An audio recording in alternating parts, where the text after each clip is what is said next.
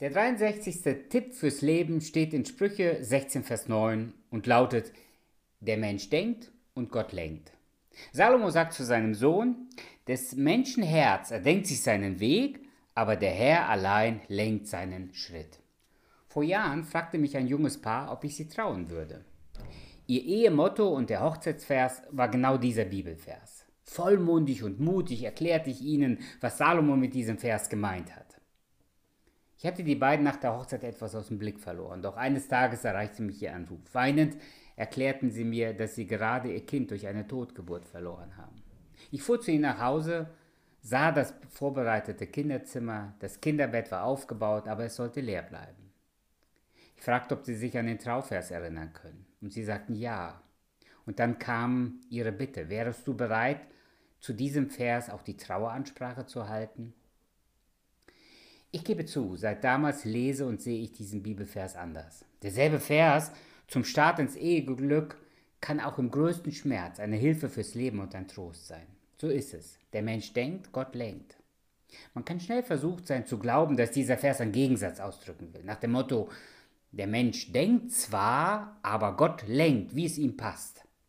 Der Mensch wäre dann sowas wie eine Marionette Gottes, ferngesteuert von Gott im Himmel. Das ist die Vorstellung, die viele Menschen haben.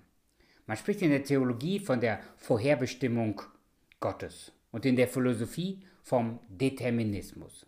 Alles ist bereits vorherbestimmt. Du tust nichts, was nicht schon längst bestimmt ist. Selbst wenn du den Eindruck hast, dass du dich gerade für etwas entschieden hast, war es nicht deine Entscheidung, sondern es war bereits so für dich geplant. Doch das widerspricht der Bibel und der Schöpfung des Menschen. Der Mensch hat einen freien Willen. Und weil er einen freien Willen hat, wird er auch für sein Tun verantwortlich gemacht.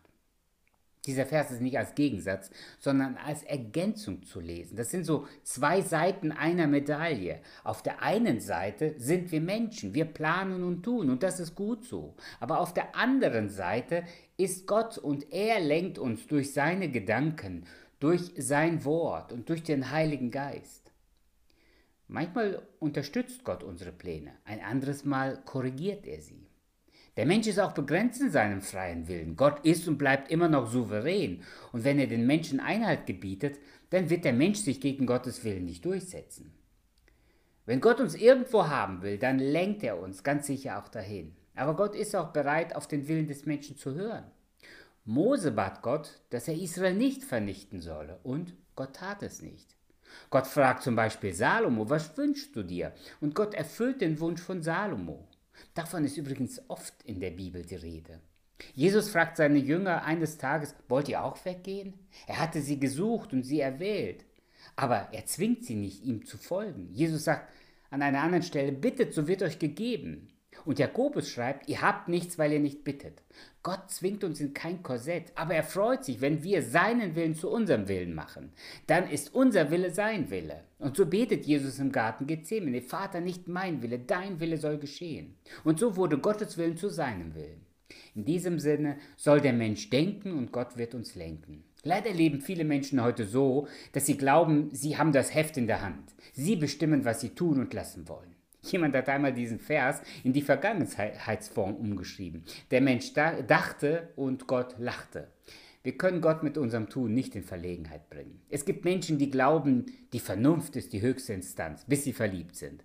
Und dann schalten sie den Verstand aus. Wer an Gott glaubt, gibt seinen Verstand nicht an der Garderobe ab, sondern er schließt Gott in all seine Entscheidungen mit ein.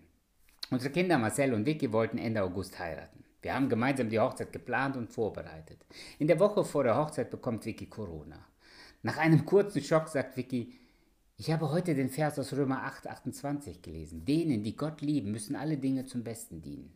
Die beiden haben einen tiefen Frieden über diese Situation erfahren und sind gestärkt im Glauben durch diese Erfahrung gegangen. Für mich war das so ermutigend zu sehen, wie ein junges Paar Gottes Führung annehmen kann, ohne dabei Gott dafür anzuklagen. Wo stehst du zurzeit in der Gefahr, einfach den Kopf in den Sand zu stecken und keine Entscheidung treffen zu wollen? Der Mensch denkt, das ist unsere Herausforderung. Triff Entscheidungen, triff sie im Gebet und mit Gott und dann warte, wie Gott dich auf diesem Weg lenkt und leitet. In diesem Sinne mache ich dir Mut, mit Gott alle Entscheidungen des Lebens zu treffen. Denn der Mensch denkt und Gott lenkt.